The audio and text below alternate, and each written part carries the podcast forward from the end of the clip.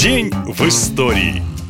История знает много уникальных событий, но еще знает удивительных людей, которые прожили яркую неординарную жизнь. Одна из таких личностей родилась как раз 16 сентября. Случилось это в 1747 году, а звали ее Наталья Кирилловна Загряжская. Вряд ли вам знакомо это имя, а между тем Загряжская – одна из самых оригинальных личностей своего времени, которая вдохновила самого Александра Пушкина. Наталья была фрейлиной при дворе четырех императоров императоров от Екатерины II до Николая I. Ходили слухи, что она внучка самого Петра I, но подтверждения этому нет. Она была невероятно богатой дамой, остроумной и со странностями. Загряжская блистала при дворах Франции и Англии, влюбляла в себя сильных мира сего, играла в карты и при этом контролировала все траты своих детей и держала их в ежовых рукавицах.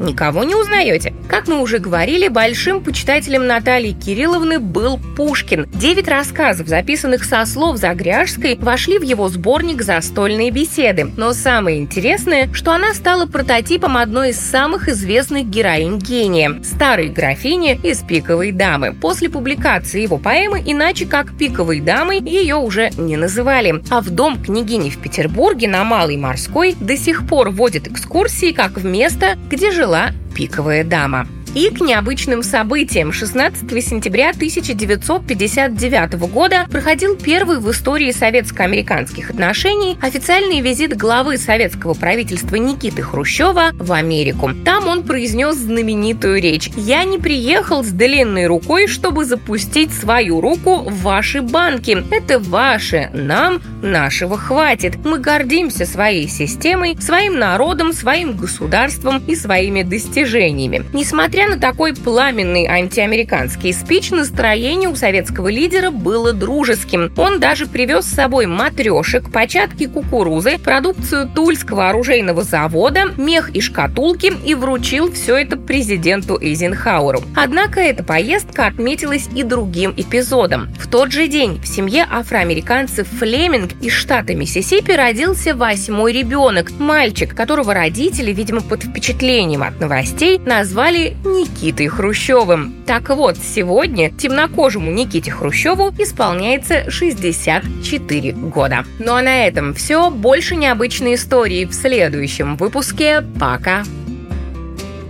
Наша лента. Коротко и ясно.